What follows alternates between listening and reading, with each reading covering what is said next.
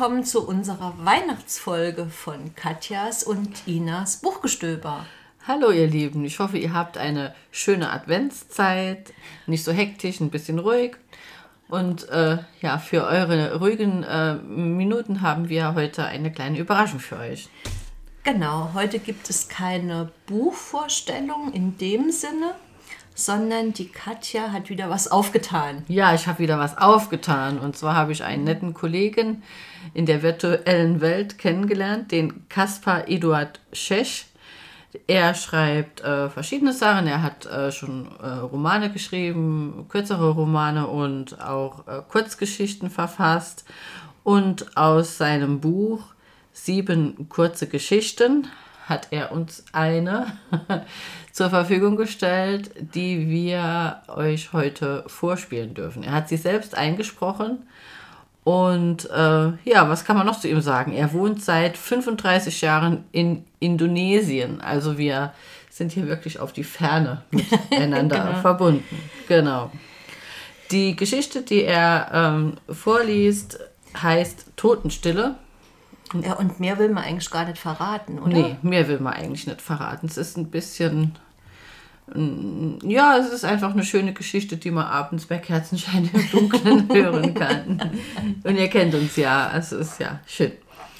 Sehr schön. Und dann geht es jetzt los mit Kaspar Eduard Tschech, Totenstille.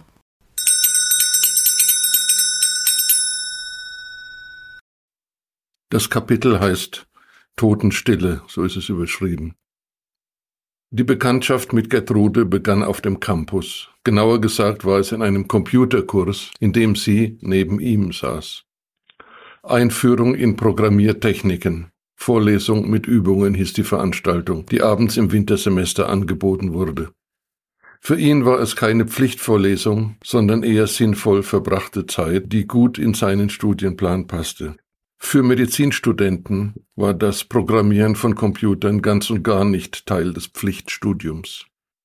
Er konnte aus seinen Augenwinkeln sehen, wie sie sinnlose Zeilen auf ihren gelben Notizblock schrieb und dann doch alles wieder ausstrich. Sie malte dann ein einfaches Diagramm von der Tafel auf ihren Block, aber es machte so keinen Sinn. Es war für ihn fühlbar, dass sie mit der Materie nicht zurechtkam und wahrscheinlich in ihrem Innersten sich selbst mit der Frage konfrontierte, warum um Himmels willen sie in so eine Vorlesung gegangen war. Sie war einfach gekleidet, unauffällig, gedeckte Farben, Mischungen von beige, grau und dann noch mehr grau, Pullover und Mantel, an den man sich kaum erinnern würde, Stilrichtung graue Maus. Nach Ende der Vorlesung warteten beide auf den abendlichen Bus vom Campus zur Innenstadt. Die Cafeteria im Nebengebäude war längst geschlossen. Es war kalt und die ersten Schneeflocken mischten sich in den Regen. Um nicht als unfreundlich zu erscheinen, versuchte er ein Gespräch anzufangen. Die hat die Vorlesung wohl nichts gebracht, oder? und fragte dann weiter, kommst du nächste Woche wieder? Es fiel ihm nicht leicht, auf andere Menschen zuzugehen und eine Unterhaltung, so unwichtig sie auch sein mochte, zu beginnen. Eigentlich hatte er eine knappe Antwort erwartet, aber es war ganz anders. Sie schien zu den Menschen zu gehören, die schon lange nicht mehr mit jemandem gesprochen hatten. Ach, weißt du, eigentlich interessiert mich das ganz doll, auch wenn ich es noch nicht ganz richtig verstehe. Ich kann eben mit euren Fachbegriffen nichts anfangen, sagte sie. Er, ich bin auch nicht vom Fach. Ich höre nur bei den Computerleuten rein, weil ich Donnerstagabends nichts anderes zu tun habe. Für beide überraschend ergab sich dann doch eine lebhafte Unterhaltung. Man befragte sich gegenseitig nach Studienfach, Wohngegend, Wochenenden und Heimfahrten in die Stadt, wo noch die Eltern wohnten. Der Bus, den sie gemeinsam bestiegen, war nicht einmal halb besetzt. Sie saßen zusammen und genossen nach der windigen Bushaltestelle die Heizung im Bus. Die Busfahrt endete, und das ist nicht überraschend, an der Endstation am Bahnhof. Sie musste in einen anderen Bus steigen, um nach Hause zu kommen, während er nur ein oder zwei Straßen weiter zu gehen hatte, um seine Studentenbude zu erreichen. Im Weggehen zu ihrem Bus machte Gertrude noch eine Geste, die man als Winken verstehen konnte. Er sah ihr noch eine Weile nach. Sie tat ihm leid. Eine unscheinbare Maus, die sich durch das Studium quälte. Eine Frau, die weder hübsch noch hässlich war. Jemand, den man schnell vergisst. Und so unauffällig verschwand sie auch zwischen den Bussen. Er hätte ihr seine Hilfe anbieten sollen. Er hätte ihr vielleicht das eine oder andere erklären können. Vielleicht hätte er sie noch auf einen Kaffee einladen sollen oder ein gemeinsames Essen in der Mensa oder in einer einfachen Pozzeria. Er ärgerte sich, dass ihm dieser Gedanke nicht früher gekommen war, aber jetzt war es nicht mehr zu ändern. Sie saß jetzt irgendwo in einem Bus, der durch die Nacht fuhr. Er nahm sich fest vor, am nächsten Donnerstag wieder in diese Vorlesung zu gehen. Besser etwas früher, um gegebenenfalls ein paar Worte wechseln oder zusammensitzen und gemeinsam in die Geheimnisse der Programmierkunst einzudringen. Das Gespräch hatte ihm wohlgetan, er wollte mehr davon. Die Zeit zum nächsten Donnerstag war lang. Er wusste selbst nicht, warum er so auf dieses nächste Zusammentreffen wartete, denn er fühlte sich nicht von Gertrude angezogen. Es war eher die Hoffnung, helfen zu können oder nur die Gelegenheit, wieder einmal mit jemandem länger reden zu können. Mit diesem Gefühl, aber mit wenig Erwartung, machte er sich zwei Stunden früher als sonst auf den Weg zu der Abendvorlesung der Computerleute.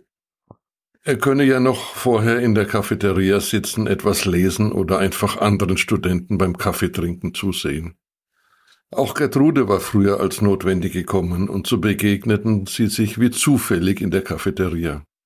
Ohne zu fragen, setzte sie sich zu ihm, legte ihren Mantel ab und hing ihn über den freien Stuhl. Es war, als ob sie sich schon lange kannten. Na, und wie war deine Woche so? fragte sie und überraschte ihn damit in seinen Gedanken. Ach ja, so, so, nichts Besonderes, ein bisschen Physik, ein bisschen Integrale. Er fand einfach nicht die richtigen Worte, die zu diesem Gespräch gepasst hätten. Er konnte ja nicht sagen, ach, ich habe viel an dich gedacht, das wäre sicher falsch verstanden worden. Und wie war es bei dir so? fragte er. Sie. Ich weiß nicht, ob ich mit dem Computerzeug weitermachen soll. Genau genommen brauche ich das gar nicht für mein Studium. Nein, bleib dabei, ich helfe dir, wenn ich kann. Er war von seinen eigenen Worten überrascht. Sie trank ihren Kakao und er leerte seine Kaffeetasse. Es war ein Moment des freundlichen Schweigens.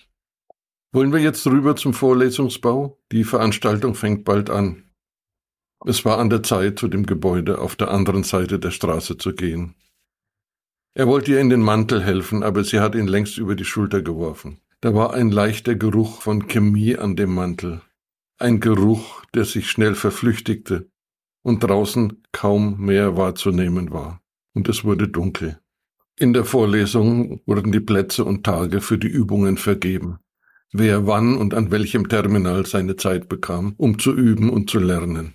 Danach kamen Anleitungen zu bedingten Schleifen, Unterprogrammen und Sortierstrategien. Also was wichtig ist, kommt nach oben. Der Geruch, den der Mantel ausströmte, war wieder wahrzunehmen, weil es im Auditorium wärmer war als draußen. Es war eine Ausdünstung, die die Nase reizte, ähnlich dem Mief, den man spürt, wenn man in eine Apotheke eintritt. Spiritus, Vitamintabletten, Kräutertees. In der Vorlesung sah Gertrude nicht mehr so verzweifelt aus wie in der Woche zuvor.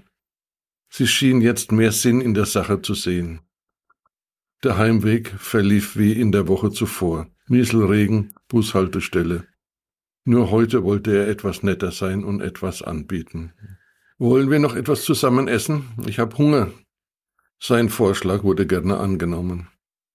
Es traf sich, dass in der Nähe der Endstation ein Wirtshaus war, das er gut kannte. Dort trafen sich die Physiker einmal in der Woche abends nach dem Kolloquium zum Bier und zum Schwatz über Quantenphysik, Relativität, Mädchen und Motorräder und die Zusammenhänge zwischen diesen wichtigen Dingen, die das Studium begleiteten. Bier, Bratwurst und anderes Bodenständige standen dort auf der Speisekarte. Gertrude schien unsicher und verloren. Gibt es auch etwas Vegetarisches? fragte sie. Ja, ja, haben die auch, obgleich die Auswahl nur aus tiefgefrorenem Gemüse und Fisch bestand. Sie entschied sich für den Fisch, der erst in der Küche aufgetaut werden musste. Sie holte tief Luft, als ob sie gleich mit einer wichtigen Rede anfangen wollte. Weißt du, ich glaube, ich kann mit dem Computerzeug doch nicht weitermachen. Es schien ihr schwer zu fallen, ihren Gedanken auszusprechen. Und es wurde serviert. Ein Fisch mit Kartoffelpüree und lieblos auf dem Teller angeordnetem Gemüse und eine Schlachtplatte mit dem gleichen Kartoffelpüree, aber ohne Gemüse. Sie wollte weiter erzählen. Weißt du, ich habe nicht die Zeit dazu. Ich habe da ein Angebot für einen tollen Nebenjob in der Uni. Aha, interessant, mach doch, wenn es etwas einbringt. Es fiel ihr schwer, weiter zu erzählen. Du weißt doch, dass ich Anatomie mache. Es ist ein Job in der Anatomie. Na und, mach doch, sagte er, während er sich in die Einzelheiten der Schlachtplatte vertiefte, und dabei war die Blutwurst mit einem langen Ventralschnitt zu öffnen. Das Innere der Wurst, Blut und Fleischbrocken bildeten eine Lache auf seinem Teller und vermengten sich mit dem Kartoffelbrei. Sie wich seinen Blick aus und sah auf ihren eigenen Teller mit dem Fisch, der ohne Kopf serviert worden war. Sie, ja, ich muss das schon erklären, die in der Anatomie zahlen gutes Geld für einen Hilfsjob, der die Leichen zur Sektion für die Studenten fertig macht. Also waschen, richtig hinlegen, Ohrringe, Piercings mit der Kombizange entfernen. Knack, manchmal auch ein Gebiss. Er tat so, als ob ihn die Einzelheiten der Beschreibung nicht sonderlich beeindruckten. Sie fügte hinzu, ja, und wenn die Studiosi nach ein, zwei Semestern fertig sind und alles abgeschnippelt haben, dann muss das auch noch halbwegs geordnet verpackt und in einen Sarg gelegt werden. Der Kopf oben, die Beine unten, die inneren Organe im Plastikbeutel. Ist ja eigentlich egal, denn die kommen sowieso fast immer zur Feuerbestattung. Er versuchte sich immer noch unbewegt zu zeigen, obschon vor seinem geistigen Auge allerlei schlimme Bilder vorbeizogen. Ja und, was hat das alles mit mir zu tun? fragte er. Ach, weißt du, ich brauche halt jemanden, mit dem ich darüber reden kann. Sie fing fast jeden Satz mit Weißt du an. Er war in seinen Gedanken immer noch zwischen Schlachtplatte und Anatomie und verwirrt. Weißt du, man darf halt nicht darüber nachdenken. Und weiter, ich zeige dir das gerne mal, damit du dir ein Bild davon machen kannst. Die Anatomie ist nur drei Blocks von hier auf dem Weg zum Busbahnhof. Ich habe einen Schlüssel. Nein, er wollte sich kein Bild davon machen.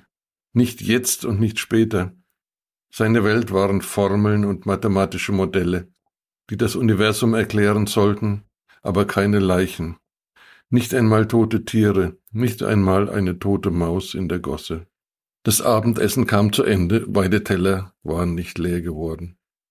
Er half ihr in den Mantel. Jetzt verstand er, dass der Dunst aus dem Mantel der von Formalin aus der Leichenhalle war.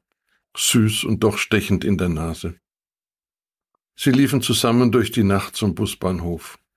Sie hatte sich eingehakt und so konnten sie im Gleichschritt durch die Nacht gehen. Nach zehn Minuten des Weges hielt sie an. Hier, da, und zeigte nach rechts. Das ist das Institut für Anatomie. Sie zog ihn zu einem Fenster an der Seite des Gebäudes. Von hier aus kann man auch alles sehen. Drinnen war blaues, flackerndes Licht, Betten oder Baren, auf denen mit Tüchern abgedeckt Körper lagen.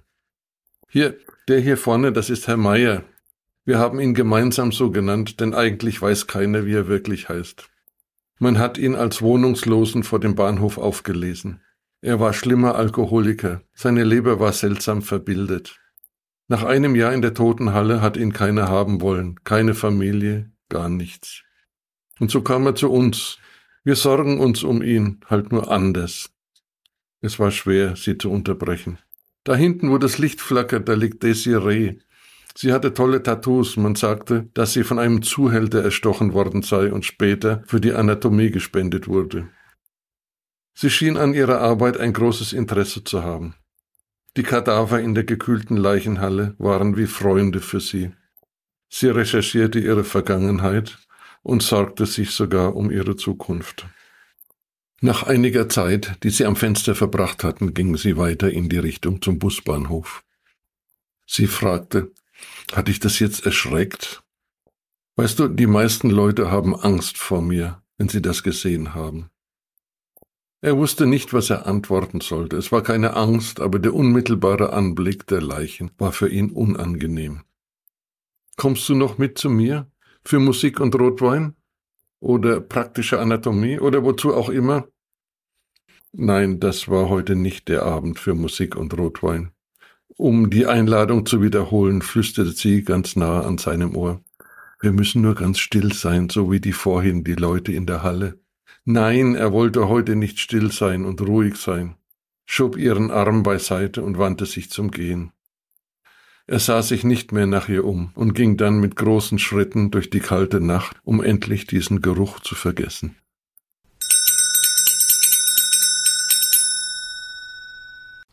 Und das war unsere Weihnachtsfolge. Ich hoffe, ihr hattet ein bisschen Spaß und ein bisschen, ein bisschen Grusel vielleicht.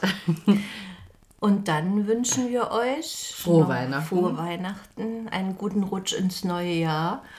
Und wir hören uns wieder im In, neuen Jahr. genau. 2023. Bis dann, macht's gut. Ja, ciao.